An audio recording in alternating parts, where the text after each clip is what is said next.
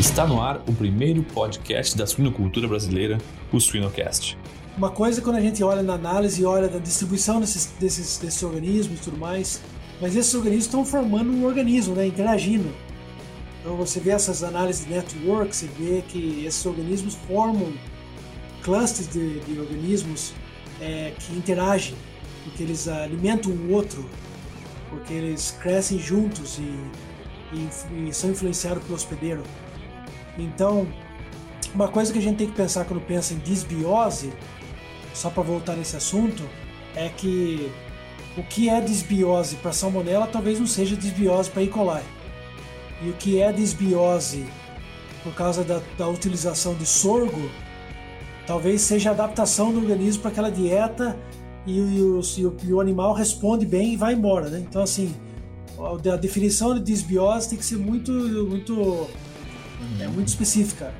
Siga-nos nas redes sociais, YouTube e Spotify para ter acesso a conteúdo técnico atual, de qualidade, irreverente e gratuito.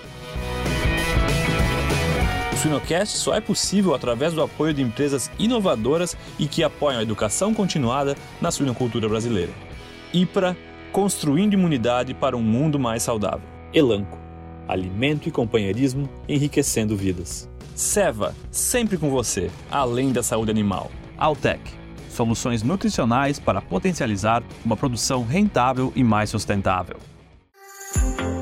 A IPRA é uma empresa farmacêutica multinacional focada na prevenção e no diagnóstico, utilizando a pesquisa e a inovação como base para seus conhecimentos e desenvolvendo produtos com excelência, credibilidade e otimismo.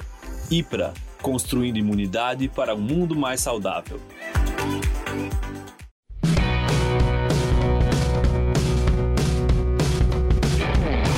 Olá pessoal, meu nome é Vinícius Cantarelli, estou aqui como host do Suinocast em mais um episódio.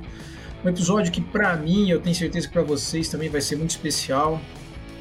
Hoje eu recebo aqui um grande amigo meu, João Carlos Gomes Neto, a qual tive a oportunidade de trabalhar junto com ele aqui na UFLA ele fez parte do Nesui, mas eu vou deixar para ele contar a jornada dele.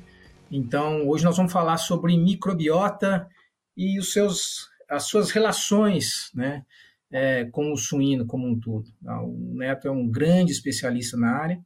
Eu vou chamar ele aqui de Neto, né, por ser um grande amigo. E, Neto, cara, muito obrigado por aceitar esse convite. E eu queria que você contasse um pouco da sua jornada, da sua formação e como que você entrou na suinocultura.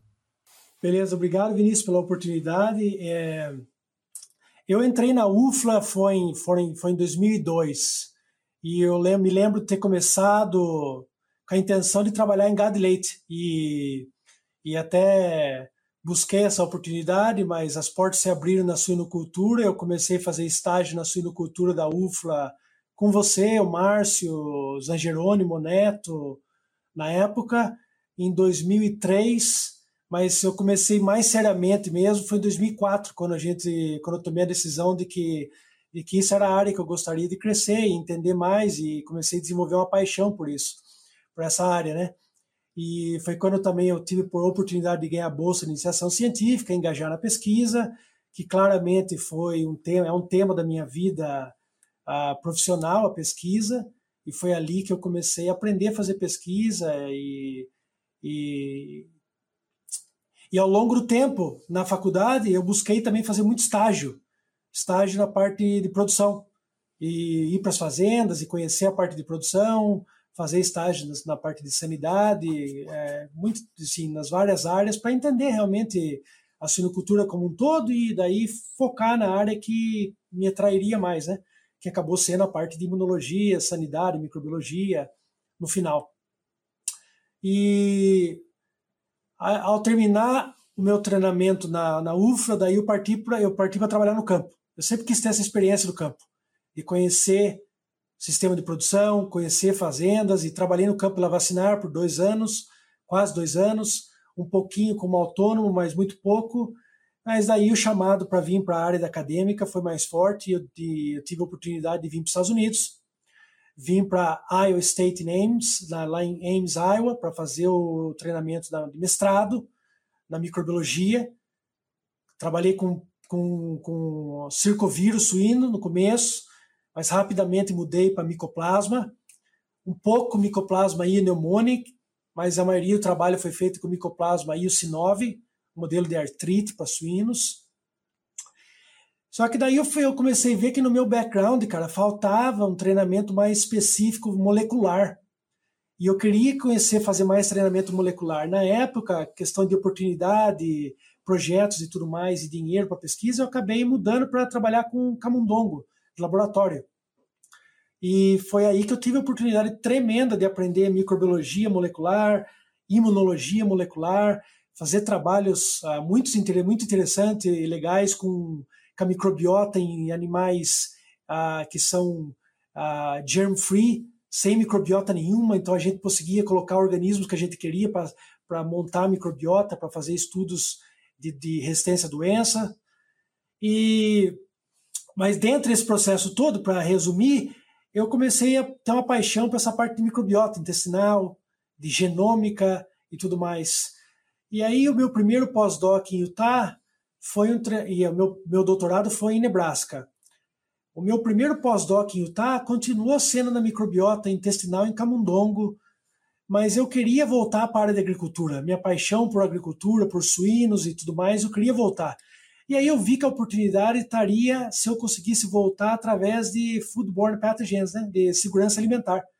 Voltar através de salmonella, campylobacter, que era o link patógenos gastrointestinais, que são o link com a microbiota intestinal, né? E eu tive a oportunidade de voltar para Nebraska, fazer um pós-doc de quatro, quase cinco anos com o Benson, nessa parte de genômica de salmonella, e fui dado a oportunidade de começar como é, professor júnior aqui na, na Universidade de Nebraska, nos últimos um ano e meio, trabalhando diretamente em duas áreas uma, genômica molecular, epidemiologia molecular de salmonela e implicação para a saúde pública e tudo mais. E a outra é, é resistência à colonização à salmonela na questão de microbiota. Como usar a microbiota, ah, como entender como a microbiota pode fazer parte da resistência ecológica, ecológica à colonização à salmonela em suínos. Bem, Neto, eu, é, na época nós, nós conversávamos muito né, aqui na UFLA e eu sabia que você ia longe, né, bem como está indo, né, que eu digo no que diz respeito a, a, a tua vida profissional e os resultados dela, né. E hoje eu olho é, quanto, quanto o nosso pensamento foi assertivo, né o teu incômodo de querer aprender, o teu, o teu lado curioso, né, das coisas, o teu lado criativo também das coisas, isso transformou você num baita de um pesquisador. Bem, teu background até aqui é muito bom, cara, e tem muitas coisas para a gente discutir. Eu, a gente estava até conversando aqui antes, né, é, da gente iniciar a gravação. É, eu tenho tentado entender um pouco mais sobre microbiota, não é minha área de não é minha expertise, eu não sou eu não sou especialista na área, né, mas a nossa linha de pesquisa aqui é com saúde intestinal e não tem como a gente trabalhar saúde intestinal sem tratar microbiota. Mas quando a gente relaciona nutrição e microbiota, é, é um tema que me agrada bastante, a gente já conversou sobre isso. Mas então, ontem eu estava lendo alguns artigos e e alguns pontos me fez refletir realmente de que sim, né, nos últimos anos nós tivemos uma evolução muito grande das ferramentas, gerando resultados e trazendo, inclusive, resultados aplicáveis, é, que, que a gente pudesse entender mais a relação da microbiota com o hospedeiro como um todo, né, no nosso caso aqui, suínos. É, mas mais do que a gente entender quem está lá, né, fios, gêneros, espécies, a gente saber o que, que elas produzem e o que, que desses produtos, desses metabólitos ocorrem. E a nutrição, ela impacta muito nisso, é o fator que mais impacta. Lógico que tem fatores ambientais envolvidos também, né? E o próprio, os próprios micro-organismos.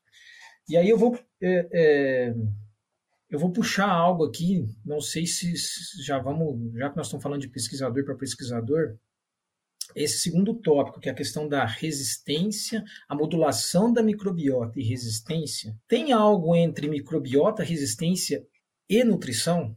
No conceito de resistência, você está falando resistência a patógenos, né? Resistência a patógenos. Sim. Ah, o que a gente pensa é que essa resistência a patógenos é como se o pessoal de genética quantitativa trataria como, uma, como um fenótipo complexo, né? Um fenótipo que tem vários, vários fatores contribuindo para a variância daquele fenótipo. Certamente, a gente vai, não vai nem tocar no assunto aqui hoje, a genética do hospedeiro é um fator que a gente está tirando fora da conversa. A outra é a microbiota, a outra é a nutrição, a outra é a genética do, a genética do patógeno e a, e a diversidade do patógeno. Quando a gente olha na microbiota, a gente tem que falar especificamente do patógeno. Por quê? Porque quando a gente pensa na produção de suínos, vamos usar dois exemplos clássicos: Escherichia coli e Salmonella. Se você pensar que a Salmonella, a, a Escherichia coli vai estar tá causando a maioria da diarreia na maternidade e na creche, principalmente começo de creche, você tem que pensar que o que eu pensar em resistência a E. coli, a Escherichia coli, nessa fase, em termos de microbiota, vai ser diferente de uma salmonela afetando na fase de terminação. Essa é a primeira, primeira, a primeira, o primeiro princípio básico. Por quê? Porque se a gente olhar, por exemplo, nas meta-análises que tem, duas especificamente que estão na minha cabeça, sobre o, a formação temporal da microbiota suína, você vê que tem o que a gente chama de enterótipos, que são tipos, tipos de microbiota. Se você olhar na lactação, você percebe que tem muito mais bacterióides do que, por exemplo, Ruminococcus, Blautia, Prevotella, que são organismos que vão estar produzindo ácido graxo de cadeia curta. Você vê que esses organismos vão aumentar de proporção ao longo do tempo que os animais estão crescendo. Por quê? Por, aí vem a interação da microbiota e nutrição. Porque a nutrição está mudando. Se você está pondo mais lactose na dieta leitão, aquilo vai influenciar que tipo de bactéria vai ter. É, se você está pondo mais proteína ou está diminuindo a proteína, aumentando a fibra, aquilo vai, vai influenciar que tipo de bactéria vai ter, porque no final esses organismos estão consumindo aquilo ali. Agora, aí a gente pensa o seguinte: na num aspecto nutricional que é muito importante ser pensado, vamos pensar no aspecto nutricional mais direto, que é a formação de um simbiótico, prebiótico com probiótico. Se a gente pensar nesse sentido e analisar o que seria um bom probiótico para Escherichia coli versus o que seria um bom probiótico para Salmonella, a resposta pode ser totalmente diferente. Eu acredito, na verdade, que um bom probiótico para Salmonella vai estar nas espécies de bacterióides. Por quê? Porque esses são os principais organismos que estão nos animais nessa fase inicial de formação da, da microbiota. Então, quando a gente olha lactobacillus, bifidobactéria, eh, bacterióides, são os organismos que vão estar predominantes inicialmente. E principalmente o bacterióides é um organismo extremamente importante, eu acredito que seria para resistência à colonização com Escherichia coli no começo. Só que daí vem outro conceito que é importante. Você falou do que as bactérias, possivelmente não só as bactérias que estão lá, mas o que elas estão produzindo. Mas eu tenho pensado recentemente em outro conceito. Pensa, por exemplo, isso aqui. Quando a gente pensa no patógeno, Escherichia coli, a gente pensa epidemiologicamente, ó, qual é a prevalência? Qual é a distribuição desse patógeno? O mesmo dá para ser aplicado no probiótico. Porque a gente pensa que um probiótico, por exemplo, bacteroides, é, uma, é um gênero que está um gênero que está sempre lá. Mas tem uma variação entre espécies. E não só variação entre espécies, mas tem o seguinte: a prevalência de bacteroides. Eu acredito que, tem uma, que todos esses organismos vão ter uma distribuição a, vai ter uma prevalência, por exemplo, nem todos os animais estão colonizados. Vamos dar um cenário. Uma granja que tem 50% dos leitões na lactação colonizado com bacterióides, uma granja que tem 90% dos leitões colonizados com bacterióides. Aí quando você olha não só na prevalência, você olha no, na quantidade dessa bactéria. Aí vai ter uma variação de quanto dessa bactéria está lá. Então, se a gente for pensar, por exemplo, quando a gente pensa em imunologia, a gente pensa no conceito do quê? de imunidade de população. Eu acredito que o mesmo conceito dá para ser aplicado para um probiótico em uma estratégia simbiótica, que é o seguinte: é o fenótipo chamado de é, resistência, de, de, de cobertura da população. Eu acredito que um probiótico só vai funcionar quando a gente aumentar a cobertura da população, ter mais animais colonizados com aquele probiótico. Então, qualquer estratégia, estratégia nutricional que foi utilizar, for utilizada para se escalonar no sistema de produção, 2 mil porcas, 3 mil porcas, 4 mil porcas, 5 mil porcas, 10 mil porcas, vai ter que ser baseado em aumentar essa colonização com, essa, com esse probiótico. E na prática, como é que a gente poderia fazer isso? Eu, eu, eu, eu acredito que eu estou entendendo, né? Nós temos que pensar em sim e, e, e, qual que é a predominância e a prevalência, beleza? Então, Exato. da mesma forma, eu posso fazer isso com probiótico. Então, eu quero trabalhar estrategicamente bacilos, por exemplo, tá? Vamos, vamos continuar no, no tópico do bacteroides, porque tá, tá, a analogia com, com o Escherichia coli está simples. Tá, beleza. Então, beleza, vamos lá. Como é que eu pensaria isso na prática? Vamos dizer que, que você pudesse fazer um mapeamento, um, um mapeamento da granja, você chegou com, com qPCR, com alguma técnica molecular, você quantificou, você falou, olha, nessa granja minha aqui, nessa fase de lactação, 80% dos leitões, estimado, tem bacteroides. Foram colonizados com bacteroides. São colonizados com bacteroides. Tá. Passou nessa fase de crash, essa, essa predominância cai para 30%. A pergunta se torna: como que eu coloco um prebiótico que mantém essa prevalência? Ah, tá. um prebiótico. Prebiótico, que mantém essa prevalência. Ah. Por quê? Porque minha granja já tem alta, vamos dizer assim, vamos dizer que a espécie do bacterióide que você quer está lá. Que a gente não está nem discutindo isso por agora. E é um outro ponto que a gente vai certamente falar aqui. Vamos dizer que a espécie de bacterióides que você quer está lá. Só que ela está somente em 80%, ela tá em 80% dos animais. E você vê que a lactação é uma lactação tranquila em termos de diarreia. Passou para creche, bum, explode. Aí você tem que pensar, mas explodiu porque entrou uma Escherichia coli ou explodiu porque eu perdi o bacterióides? Exatamente. E aí é um ponto, Neto, que eu fico pensando. Eu, por exemplo, já consumi mais probiótico. Não quer dizer que eu não consumo muito hoje, que eu não acredito no conceito. Acredito muito no conceito. Mas mais importante do que eu ficar inoculando no meu trato digestório probiótico todos os dias, eu tenho que cuidar dos que eu tenho. Seria mais ou menos isso? Então, estrategicamente, nós temos que orquestrar, nós temos que orquestrar algo que é interessante e fomentar a prevalência daquilo que é interessante, para as, principalmente para as fases mais críticas. Esse é um, esse é uma, eu acho que a resposta é, é a resposta é, é os dois. Por quê? Porque eu dei o cenário para você, da granja que tem 80% dos animais colonizados com, com bacteroides. Que tal o cenário da granja da lactação que tem da lactação que foi tão usado antibiótico, que foi tão é, modificado ao longo do tempo, não só antibiótico, mas estrutura. Eu acredito muito que não é só a utilização de antibiótica, dieta, mas estrutura de número de porcas de parição, que aquela estabilização da granja, né? Aquela estabilização completa da granja em produção, vai tudo afetar. Vamos dizer o outro cenário agora uma granja que os leitões da lactação, 30% deles têm bacteroides. Ou seja, nesse cenário, talvez o prebiótico não seja tão efetivo, por quê? Porque eu preciso recolonizar animais com, com, com, com bacteroides. Precisa inocular. Precisa inocular. Aham. Aí, aí que vem a questão da distinção. É, de uma granja que já tem 80% dos animais colonizados na lactação estimado, a estratégia é uma, que talvez seja só um prebiótico. Numa granja que não tenha aí seja um simbiótico. Esse é um aspecto, Vinícius. Agora vamos colocar o que a gente aprendeu, está aprendendo na literatura do, de, de, seres humanos.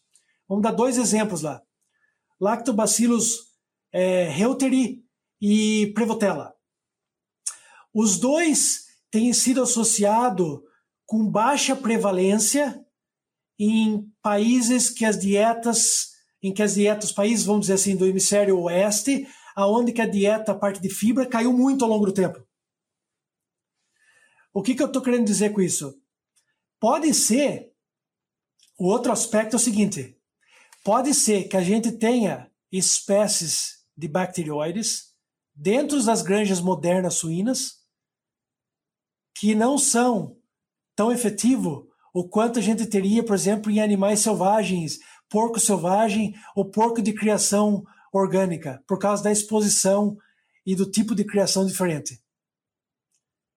Então pode ser que a gente tenha aqui nesses animais, para isolar bacteroides, fazer testes fenotípicos no laboratório e depois de colonização nos animais, e talvez a gente ache espécies de bacteroides mais efetivas do que as que estão na granja, na granja moderna de suínos. Entendi. Mas aí, assim, ó, quando, você, quando você fala de Prevotella, Lactobacillus reuteri, ok, mas quando você fala de Prevotella relacionado a, a dietas com baixa, é, baixa concentração de fibra, você está falando de qualquer Prevotella ou de algumas Prevotellas? A pergunta extremamente importante, uma área de pesquisa que a gente quer, quer ingressar, a gente tem dois problemas lá. Primeiro, os dados de análise de, 6, de 16S, que é normalmente utilizado na microbiota, não te deixa definir espécie de Prevotella. Então a gente tem que voltar para a microbiologia e fazer a cultura e fazer é, sequenciamento genômico para entender as Prevotella que estão lá. Eu já começo o problema aí.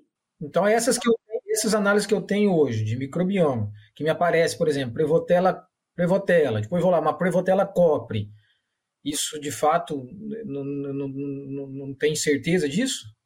Não, no 16S não tem. Meu Deus. No 16S, os dados de Prevotella, na verdade, são muito variáveis, porque você vai ver nas suas análises que vai ter, vai ter Prevotellácea, Prevotella, Prevotella 7, Prevotella 9, Prevotella UCG não sei o quê, Prevotella UCG não sei o quê, Prevotella UCG não sei o quê, ah, não é confiável. Você tem, tem, você tem que realmente voltar para me voltar. Se você, se você passar de 16S para metagenômica, você começa a chegar mais perto de conseguir identificar o que está lá. Ah, tá. Mas eu acredito que tem que voltar na cultura, fazer a cultura e fazer o sequenciamento genômico para entender. Eu acredito, uma hipótese que a gente tem, é que as duas espécies que estariam mais predominantes em suínos é a Prevotella copri e a Prevotella estercorea. Tá. Eu acredito nisso. No entanto, os dados de 16S não deixam isso ser uh, discriminativo, isso ter essa especificidade. A gente está nesse momento analisando dados de quatro experimentos suínos aqui. Os quatro. Se olha no 16S, você não tem como chegar na conclusão do que está lá. Ô Neto, e eu me lembro muito bem, cara, em 2015, 2016, que eu te acessei, eu estava na Purdue, fazendo o trabalho com inoculação de salmonela, né? E aí a primeira vez que eu comecei a me deparar com Prevotella, e você falava, ó, Prevotella está associado a isso, isso, isso. A gente já fazia associações, eu lembro de você me falar com Clostridium, salmonela, e não só isso. Você tem relação de Prevotella com conversão alimentar, né, ou eficiência alimentar. Você tem relação de Prevotella, por exemplo, mais recentemente a gente estava vendo sobre a questão de alergenicidade, fêmeas, e aí isso inclusive para humanos, né? mães ou fêmeas que têm mais prevotela na gestação, especificamente prevotela copre, você tem diminuição de alergenicidade nos neonatos, e, e, e aí, pô, aí numa dessa a gente fica, porque dependendo da prevotela, é mais para cereal, tudo bem, né? Mas aí, você, quando você especifica só fibra, é que eu me preocupei, no sentido, me deixou mais atento, no sentido de fechar isso daí. Deixa eu te falar. Tem um trabalho, tem dois trabalhos, tem tem uma revisão que saiu na Nature Reviews Microbiology sobre Prevotella. Tem um trabalho de genômica que está no Cell Host Microbe do pessoal da, da, da costa leste dos Estados Unidos. E tem um trabalho de fibra de, com Prevotella que acabou de sair do pessoal do, do grupo aqui dos Estados Unidos também. O resumo é o seguinte, que daí não é só a Prevotella. Vamos dizer que a gente acha a Prevotella, vamos dizer que seja a Prevotella copri, a mais importante. Tem, tem variação genética na Prevotella que se você olhar na estrutura da população genética da Prevotella, tem o que são chamados de clades, né? de grupos de grupos genéticos, grupos genômicos. E aí que vem a, vem a questão. Não é só Prevotella copri, tem vários desses grupos genômicos, tem diversidade genética na Prevotella copri. Isso é relevante? Tem um trabalho que acabou de sair recentemente, extremamente relevante, que mostra que quando você pega vários isolados de Prevotella copri e faz o crescimento in vitro com vários tipos de fibra, não é só qualquer fibra, vários tipos de fibra, que fibra é diferente, mostra que tem tem, vai, ter uma, vai ter uma junção ideal do tipo de fibra e do tipo de espécie. Ou seja, a estratégia de formação de um simbiótico geralmente vai ser do que? De identificar a espécie, aquele isolado que mais consegue colonizar o animal e de alimentar aquilo lá com o tipo de fibra que ele quer, ou que isso que aquela bactéria quer. enquanto não tiver isso, a gente não consegue, vamos dizer assim, aumentar aquela prevalência, aumentar aquela, aquela colonização no nível populacional. Por que, que eu falo muito de bacteriólise e prevotella? Porque as revisões sistemáticas e meta-análise de microbiota de suínos mostram que esses são taxa é, que são keystone, que são chave, chave na formação da microbiota suína, tanto bacterióides inicialmente, quanto a prevotella da fase de, de final de crash para o crescimento e terminação. Essas são bactérias chaves, extremamente predominante.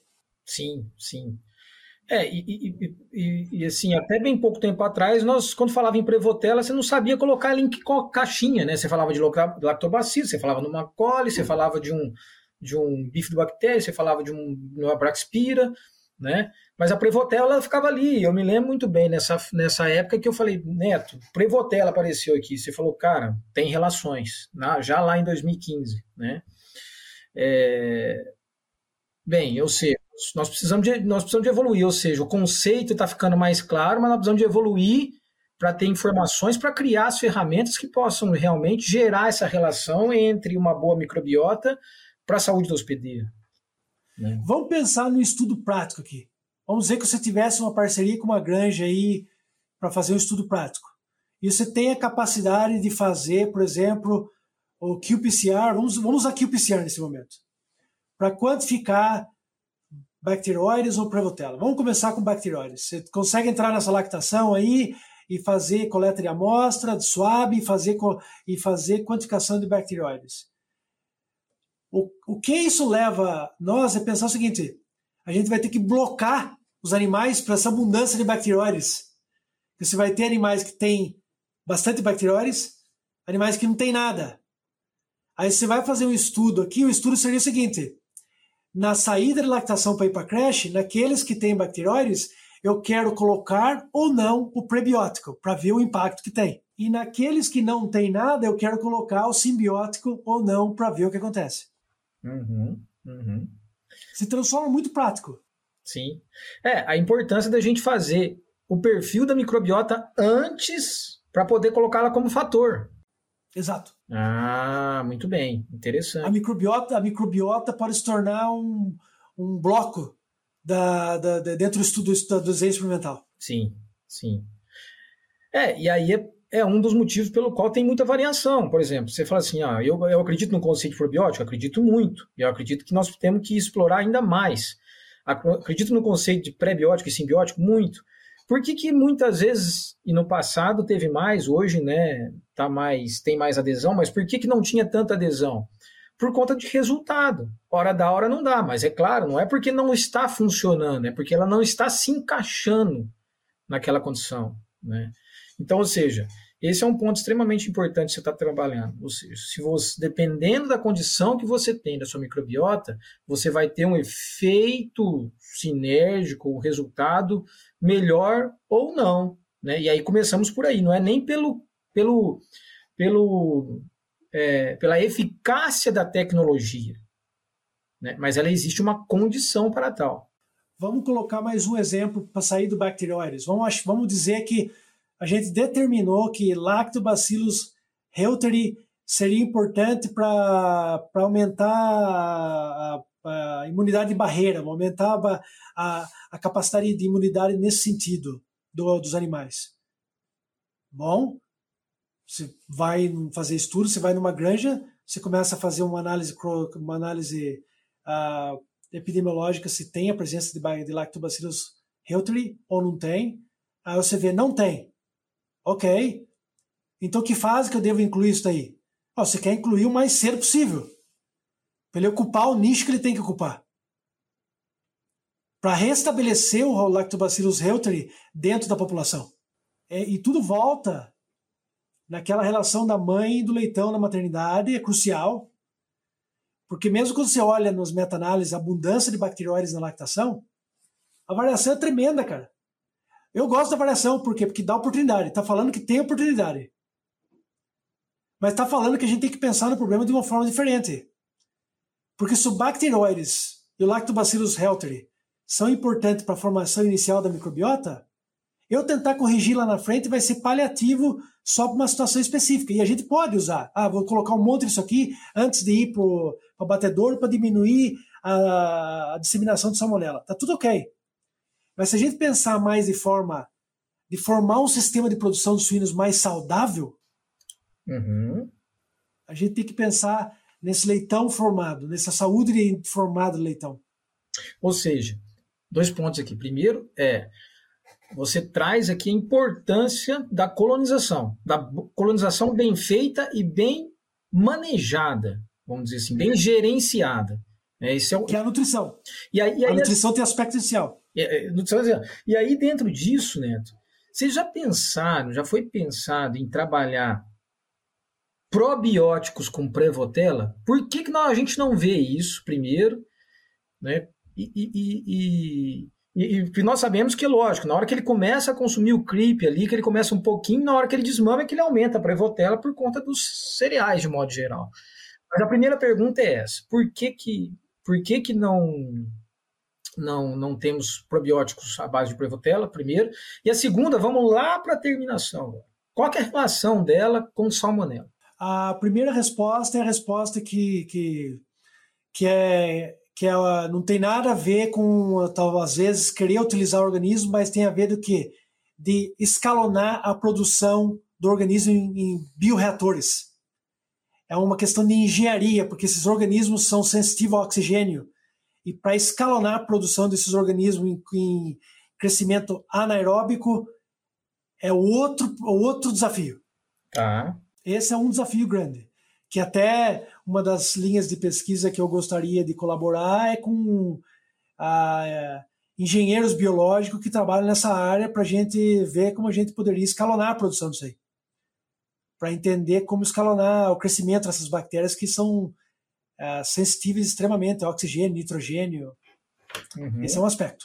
Tá. Esse é um aspecto que a indústria não vai, talvez, colocar um monte de dinheiro se ela não sabe que isso aí vai funcionar, porque por razões óbvias. Tá. Ah, sobre salmonela, hoje é, o que a gente sabe é que tem uma relação negativa, uma, uma correlação negativa entre salmonela, a, a disseminação de salmonela e a lesão causada por salmonela com prevotella, Blautia, por exemplo, ruminococcus que são produtores de ácido graxo de cadeia curta. Prevotella e luminococcus. Isso. A relação nesse sentido parcialmente é explicada pela utilização de desses ácidos graxos de cadeia curta por, de, pelo epitélio intestinal como energia no, no metabolismo glicolítico. O epitélio usa isso para a saúde dele. Então, e, e a, a, mas a salmonela, quando causa infecção, ela aumenta o neutrófilo e aumenta o nível de oxigênio, de espécie reativa de oxigênio. E são essas espécies de reativa de oxigênio que acabam matando, diminuindo a população dessas bactérias. Das, da, das Prevotel, da Prevotella. Ah, tá. Mas o inverso é verdadeiro, quando você tem maior concentração de Prevotella, você cria um ambiente mais resiliente para aumento de abundância de salmonela? Não, os estudos que eu sei até o momento não foram feitos colocando a Prevotella, tem sido feito o seguinte: coloca, por exemplo, tem um estudo de que você, até acho que você gostaria de ver se você não viu até agora, de resistant starch de potato, de batata, resistant uhum. starch, fibra de batata, uhum. Que você coloca para aumentar esses organismos. Uhum. O pessoal do USDA de Ames, Iowa, fez esse estudo e colonizou com salmonela monofásica e viu a relação com a relação que quando você coloca esse tipo de fibra aumenta a prevotella e consequentemente afeta a a disseminação de salmonela. A colocar Prevotella de volta, eu não acho que tem estudo sendo feito até agora, que tem sido feito. A gente quer mover nessa direção, nós não fizemos ainda, mas para resgatar o fenótipo, né? Tem estudos que foram feitos pelo grupo do Baumler na UC Davis, da, na Universidade da Califórnia, que em vez de colocar o organismo, ele colocou um substrato que se torna butirato. E aí você consegue ver que resgata o fenótipo, que daí você está colocando o metabólico que a bactéria está produzindo. Então, indiretamente mostra o efeito positivo de ter essas bactérias. Eu vou mudar um pouco de direção agora, só para a gente aproveitar. Já que nós estamos falando em substrato. Cara, a gente fala muito em butirato, realmente talvez seja o principal metabólito, que tem efeitos na mucosa, efeitos sistêmicos e tal. É... Por outro lado, a gente, por exemplo, quando a gente pensa num substrato que não seja tão interessante, que seria o excesso de proteínas, principalmente no seco e no colo, tá? a gente sempre vê como negativo.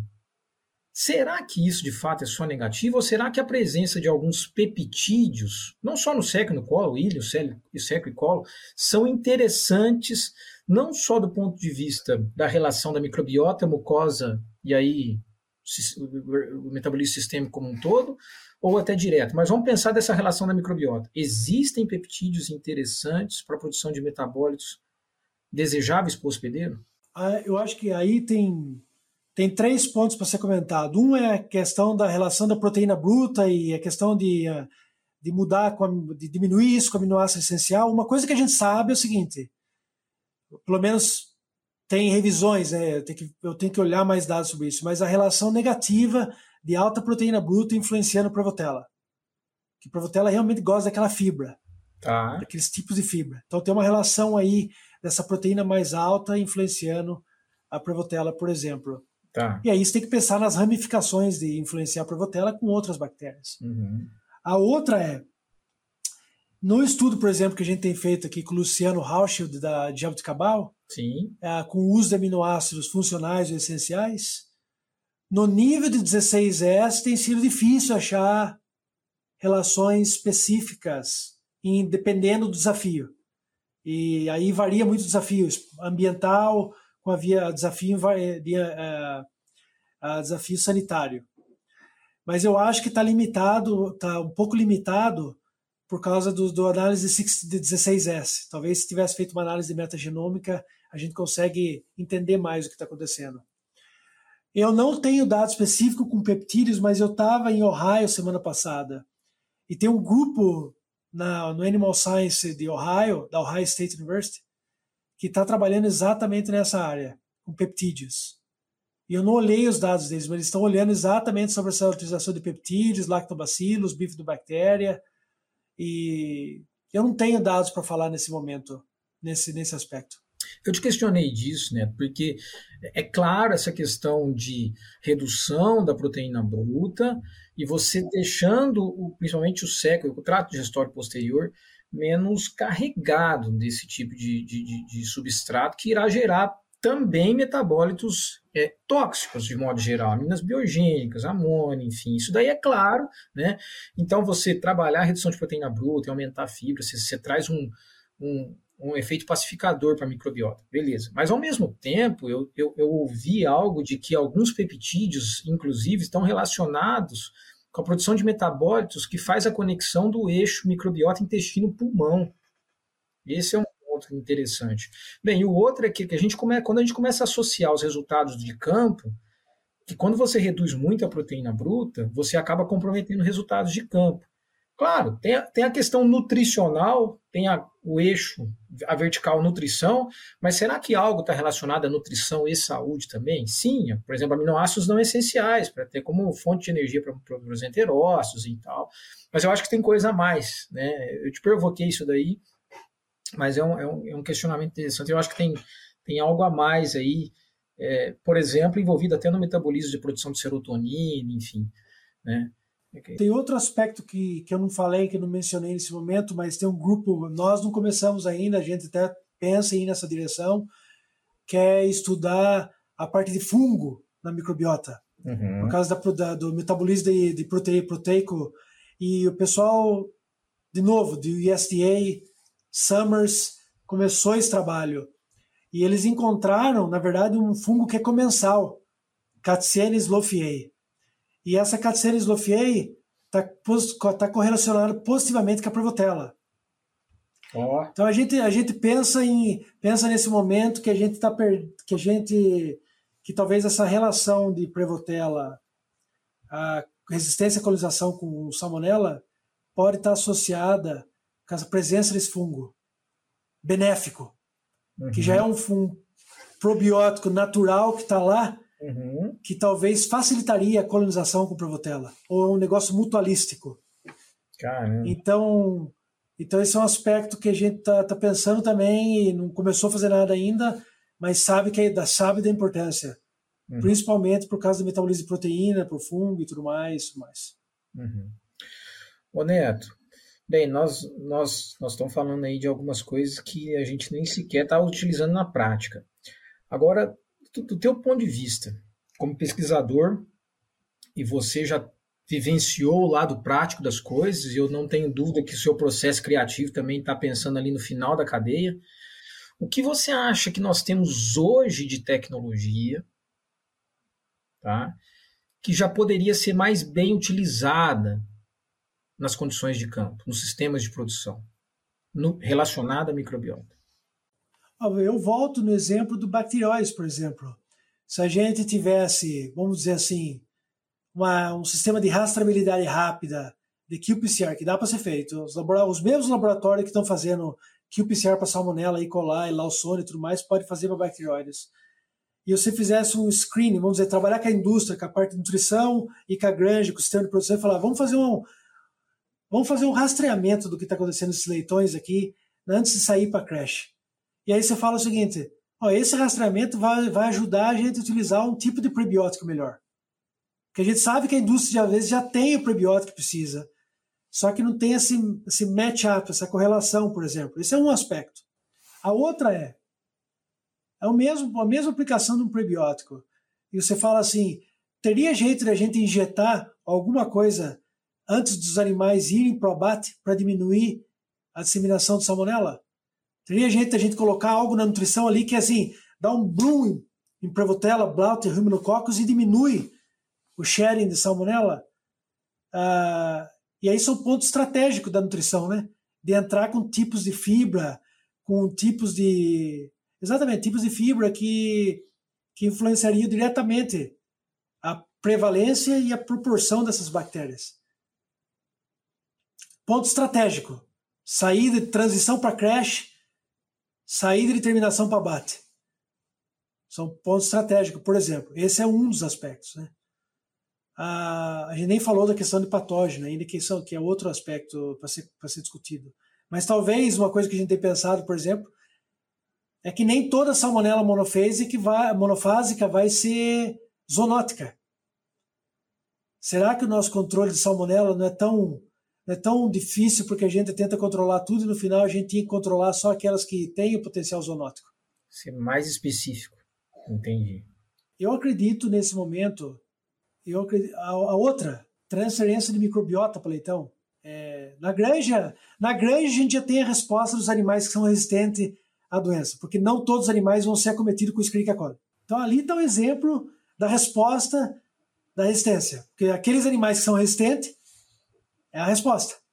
Resistente ao patógeno. Exato. O que está acontecendo nesses animais que a gente que a gente está perdendo os outros? Vamos dizer que seja o balanço de, de bacteroides, o balanço de lactobacilos. Dá para a gente resgatar isso nessa, antes de sair para a crash com, com a utilização de um prebiótico específico? É, e, e fazer algo no, no, sentido de você assim, identificar quais são essas classes, né? De quem teve diarreia e quem não teve diarreia, fazer a avaliação, fazer o teste, depois fazer pós-desmame também para ver como é que eles, como é que reagiu isso daí a diferentes condições, né? Sem dúvida. E se a gente tiver hipótese mais específica, você não precisa fazer, ficar fazendo 16S. Você está fazendo qPCR, que é muito mais rápido, muito mais barato. Uhum. Porque você está indo atrás de, de tipos de, de bactérias específicas. Vamos dizer, bacteroides é um, é um, é um, é um, é um, é um vamos dizer assim, é um alvo. Então diminui muito o custo do estudo. Sim, sim. Não, faz muito sentido isso, cara. Muito interessante. E, e, e, assim, vocês já estão trabalhando com isso? Ou estão com a intenção? Ou tem alguém trabalhando com isso? A gente está formando um grupo para trabalhar nisso. Tá, legal. Legal. Que eu acho que tem que ser em condição prática, né? E, e, e, tem que ter uma constância de geração de informação, né? Você tem que ter um, um banco de dados interessante. E esse grupo, logicamente, inclui a nutricionista, inclui epidemiologista, inclui a, a, a indústria também. A indústria está no meio também. Sim. Ô Neto, agora eu vou dar mais uma pivotada. Claro que dentro do mesmo conceito, para a gente já ir para a reta final. No nosso centro de pesquisa, eu estou sendo mais específico lá no Animal Nutri, a gente faz muito trabalho, obviamente, com vários aditivos, muitos aditivos, né, uma demanda muito grande, sempre, na maioria das vezes, avaliando microbiota, resposta imune, função de barreira intestinal e outras coisas mais. E na grande maioria dos modelos dos, dos protocolos, nós temos, do delineamento, nós temos um controle negativo e um controle positivo. Tá? E nós estamos dentro de uma granja comercial. Se a gente pesquisa dentro de uma granja comercial. Tá? Então não é numa dentro de uma universidade onde está muita, muito mais, menos risco, fator de risco. Né? Tem os fatores de risco ali dentro. E o que a gente tem observado? Cada vez mais estudos a qual o controle negativo é igual ao controle positivo ou melhor. Tá? Claro que nós podemos explicar isso por a questão da resistência bacteriana, né? a questão da desbiose, enfim, são conceitos aí já básicos. Mas eu queria ouvir a tua opinião quanto a isso. Eu até, a última palestra que eu ministrei, esse ano na Bravos de Toledo, eu até, não, numa, no outro, numa outra que eu fiz em janeiro, fevereiro, março, não me lembro, eu até coloquei, brinquei com o pessoal, falei, ó, a melhor tecnologia que existe é a, eu até coloquei, brinquei e coloquei um nome, é a, é a, a Suibio, que seria a biologia suína, e coloquei um R de marca registrada, porque a gente precisa de entender mais sobre a biologia suína e como ela responde a essas condições. Eu trouxe isso daqui porque você comentou desse exemplo de que leitões no pré-desmame, você tem leitões que têm diarreia e que não têm diarreia. O que, que esses que não têm diarreia têm? Parte é da microbiota, parte é da biologia dele, da resistência dele, da falha, de como ele. Mas eu queria te ouvir quanto a isso. Vocês têm também observado estudos a qual o controle negativo é melhor do que o controle positivo? O que eu falaria no sentido disso daí, Vinícius, é que, primeiro, é, quando a gente olha nessa questão de disbiose, microbiota e tudo mais, o que é uma coisa quando a gente olha na análise e olha da distribuição desses, desses, desses organismos e tudo mais, mas esses organismos estão formando um organismo, né, interagindo. Então você vê essas análises de network, você vê que esses organismos formam clusters de, de organismos é, que interagem, porque eles alimentam um outro, porque eles crescem juntos e, e, e são influenciados pelo hospedeiro. Então, uma coisa que a gente tem que pensar quando pensa em disbiose só para voltar nesse assunto, é que o que é desbiose para salmonela talvez não seja desbiose para E. coli. E o que é desbiose por causa da, da utilização de sorgo, talvez seja adaptação do organismo para aquela dieta e, e, o, e, o, e, o, animal responde bem e vai embora. Né? Então, assim, a, a definição de desbiose tem que ser muito, muito, uhum. é muito específica. Ela tem que, ela tem que ser categorizada e ranqueada, né? O score de score e cara, cara, é, categorizado, eu concordo contigo. E a outra é. Mas aí o que, que é biose, né? O que, que é a biose? O que, que é normal para esse animal crescer? Logicamente que tem a parte genética do hospedeiro, que não tem como ser tirada de, de consideração, é, que tem que ser levada em consideração. Mas o que, que é essa biose? O que, que caracteriza essa biose? A função normal daquele intestino a função normal de formação dos linfócitos intestinais, a função normal de formação do sistema imune, a função normal de um animal estar tá com as barreiras intestinal formadas, com, com, o muco formado, com a microbiota sendo formada normalmente.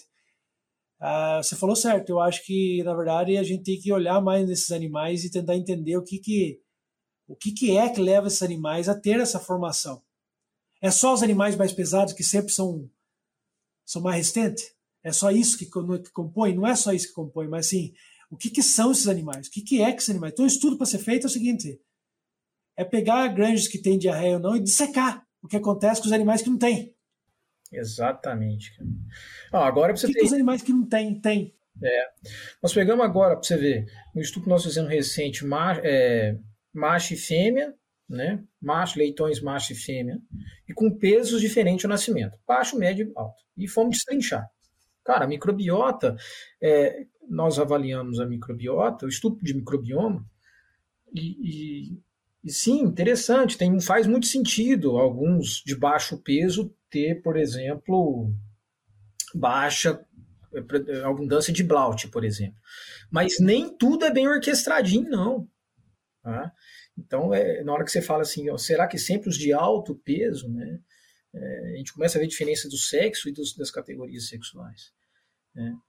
É, mas eu te perguntei isso porque é recorrente, e muitas vezes as pessoas olham assim e falam, ah, isso está errado. Eu falo, não, não está errado, gente. Se tivesse errado, nós estamos ali com, não é um, dois, três ou cinco estudos, né? São alguns estudos dentro de uma granja comercial. E a gente precisa de olhar mais para esse animal, né? Ali, a, a, eu, eu, brinco assim, né? A farmácia está ali também, ele tem uma baita de uma farmácia, não só ele, mas o órgão microbiota também, né?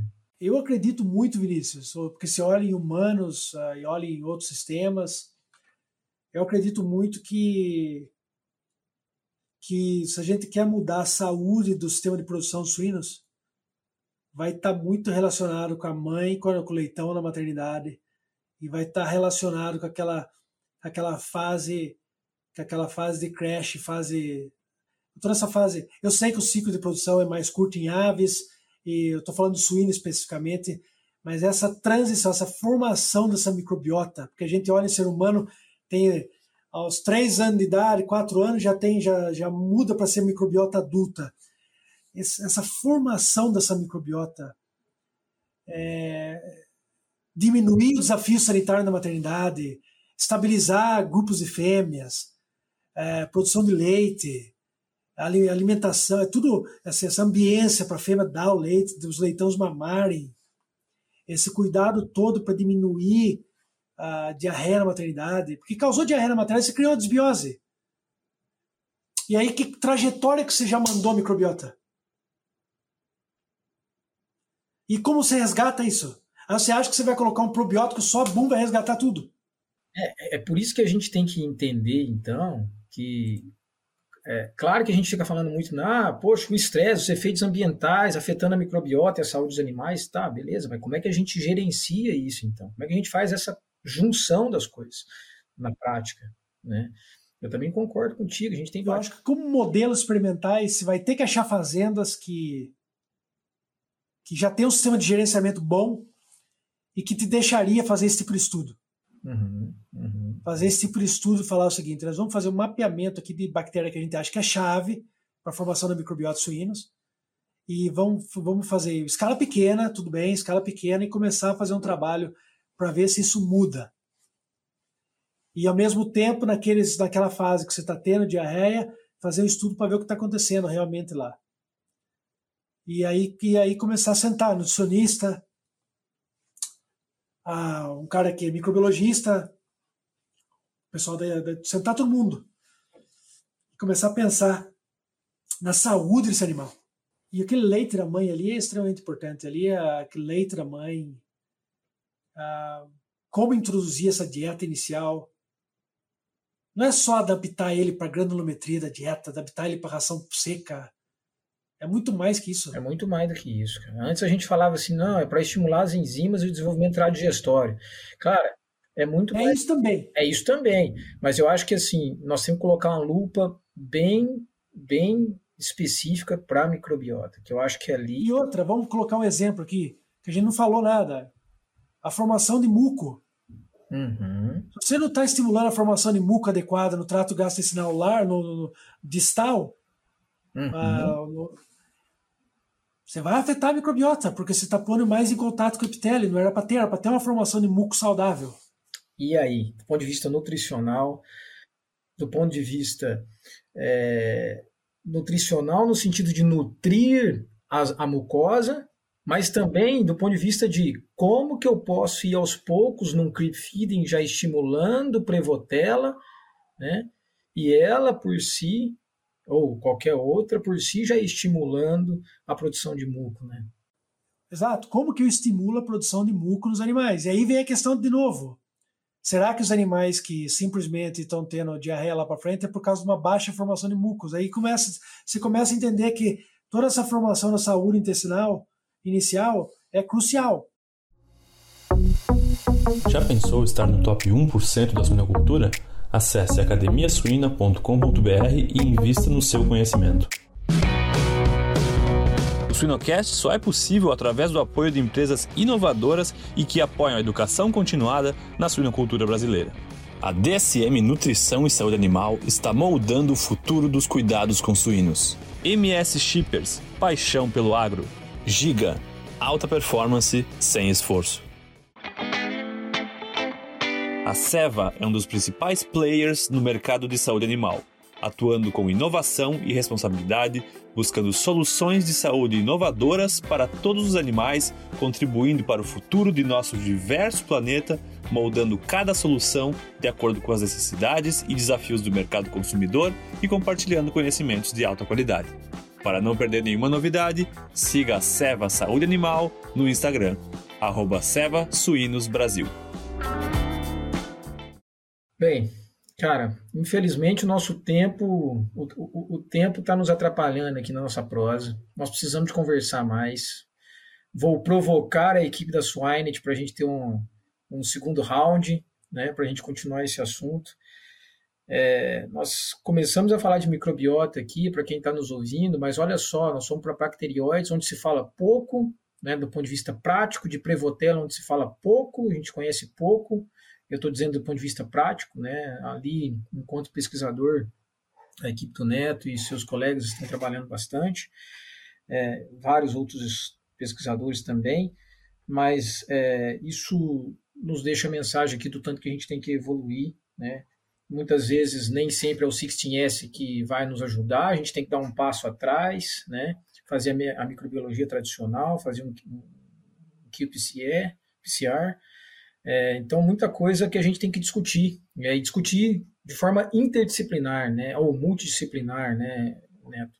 É o nutricionista, com o microbiologista, com o epidemiologista, e, e, e, eu acho que a mensagem interessante que você deixou aqui também é, é da gente entrar para dentro das granjas, das fazendas, e, e buscar coletar material para fazer estudos ali. Né? Não precisa de vir com aquele negócio desenhado, já com possível solução. Vamos fazer o diagnóstico bem feito, porque às vezes a própria biologia suína ela já tem a resposta de muita coisa. Né?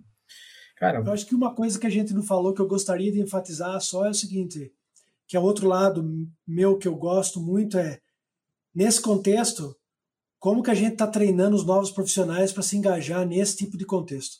Essa é uma coisa fundamental.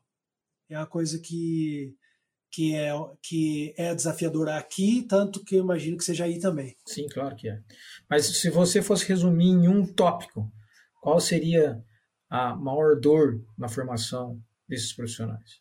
Eu acho que ah, é logicamente a, a, essa parte de curiosidade, paixão para estudar, vamos deixar isso de lado. Vamos ser mais mais precisos na parte educacional.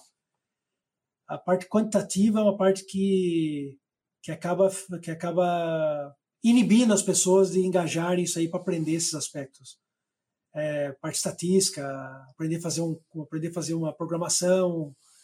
Uh, eu tive que aprender a parte. Fiz muitas aulas nisso, mas também tive que ralar muito.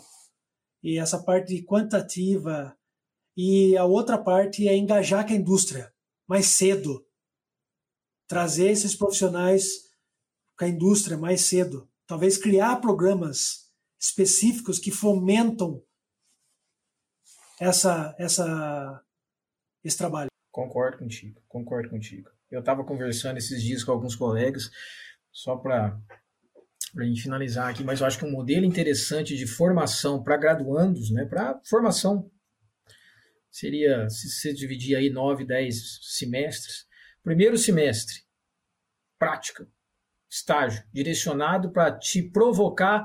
Ah, por que, que você vai ter que fazer cálculo? Por que, que você vai ter que fazer estatística? Por que, que você vai ter que fazer bioquímica? Por que você vai ter que fazer química orgânica? Por que você vai ter que fazer metabolismo? Aí, ter, segundo, terceiro, quarto período, dentro da universidade, né? É, fomentando de informação, claro que, se possível, com pitadas é, de, de informações práticas, óbvio. Quinto período, sai de novo, inteirinho, sai de novo. Você vai agora se, se formar a tua base para você fazer as disciplinas, no caso da zootecnia, da veterinária, disciplinas de produção. Aí você volta sexto, sétimo, oitavo período, formação. Depois o último sai de novo. Isso é fazer programa com as empresas. Eu concordo contigo, tá? Neto. Eu, eu, inclusive, como pesquisador, como professor, ando bastante preocupado também. E eu acho que cabe a gente repensar alguns modelos aí. Porque senão não adianta a gente falar aqui de tecnologias, mas se não tem pessoas para gerenciar todas essas tecnologias que são geradas. Meu amigo. Esses meninos têm que, no mínimo, aprender, no começo, inicialmente, a como interpretar esses dados e conversar sobre esses dados. Né? Sim. Esse já é um bom começo. Sim. E a interpretação, né, cara? Você põe, às vezes, você está aula, dando aula de pós-graduação, você põe lá uma tabela não sabe interpretar, né?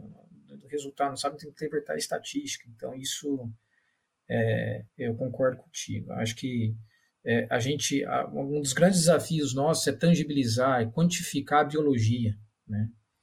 É, porque a gente trabalha com biologia, agora tomadas de decisão precisa de números. Né? Então, como é que a gente vai, não vai, vamos deixar os números de lado? E a gente tem várias ferramentas hoje, só que precisa de saber, precisa de conhecer, precisa saber interpretar e muitas vezes debruçar em cima delas. Né? Neto, cara, fantástico, espetacular a conversa técnica nossa. Para finalizar, eu gostaria de te provocar com duas perguntas pessoais. A primeira, seu hobby ou seus hobbies. E se você anda lendo algo, se anda lendo algo, o que você recomenda para nós de leitura especial aí que te tocou?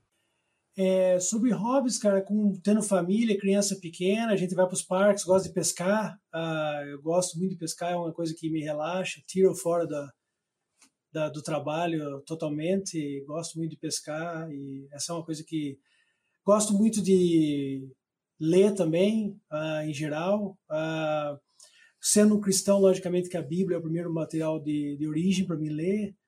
Uh, tem um livro que eu, que eu li recentemente sobre humildade do Andrew Murray, que tem um contexto cristão, só para dar o, um contexto, mas é um livro muito que, que, que me mudou muitas ideias do que, do, do que é ter humildade e apreciar as pessoas de forma diferente.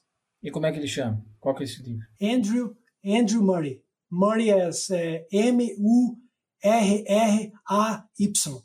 E os, o tema central dele é sobre humildade. O tema central sobre humildade. Legal. Me diz uma coisa, você só pesca ou você tem levado para casa também para fazer uma fritadinha? Nessas, nessas lagoas aí eu não arrisco pegar por causa de metal pesado, cara. eu fiz a pergunta já imaginava. Eu pesco, daí eu vou, eu vou no, no Costco e compro tilápia. eu imaginei. Eu já te vi fotos você pescando com a criançada já. É, por isso que eu te falei, você tem que voltar para o Brasil para a gente ir para a Amazônia. Neto, muito obrigado, meu querido. É, de fato, como eu disse no início, é muito especial para mim, assim, te ouvir nesse tempo todo, você falando aqui da tua bagagem, do tanto que você tem é, conhecimento e propriedade para falar de muita coisa, isso me deixa muito feliz. É, e eu espero que você continue nesse caminho da vida profissional, é, é, fazendo o que realmente um pesquisador deve fazer, curioso, criativo, sempre querendo responder perguntas importantes. Do ponto de vista pessoal, aí, como um cara que tem sido exemplo aí para muitos, né? é, de uma pessoa correta, certa, e que sempre buscando incomodado com as coisas que, que são certas da vida. Eu agradeço aí. Se você quiser deixar uma mensagem final, por favor, fique à vontade. A mensagem final minha seria o seguinte: que, as, que os, principalmente para aqueles que estão vindo, mas se aplicaria para os outros, é que é, olhando para trás é mais fácil, mas tudo na minha vida teve pessoas extremamente que, que me influenciaram diretamente e a formação de relações. E eu acho que, que se a gente pensar que a gente pode sair de uma conversa discordando e ainda ter uma relação, eu acho que para grupos de estudo, para mentores, para tudo mais, isso daí, uh, eu acho que, que se eu pudesse voltar atrás, isso é um aspecto de respeitar que relação são leva dois, precisa de dois e leva tempo. E isso forma você como profissional, como pessoa, de forma totalmente diferente, como se, quando você respeitar que as relações humanas levam tempo e que as pessoas são diferentes. Sensacional, concordo contigo, acho que em todos os âmbitos. Bem, pessoal, é, vamos finalizando mais um Sinocast. Hoje nós conversamos com o João Carlos Gomes Neto, que hoje é professor da Nebraska Lincoln. Tratamos aqui do tema microbiota, muita coisa que não estamos falando no dia a dia, principalmente da questão prática, então vocês certamente é, ouvirão um podcast bem interessante. Obrigado aí a todos, obrigado Neto, até a próxima.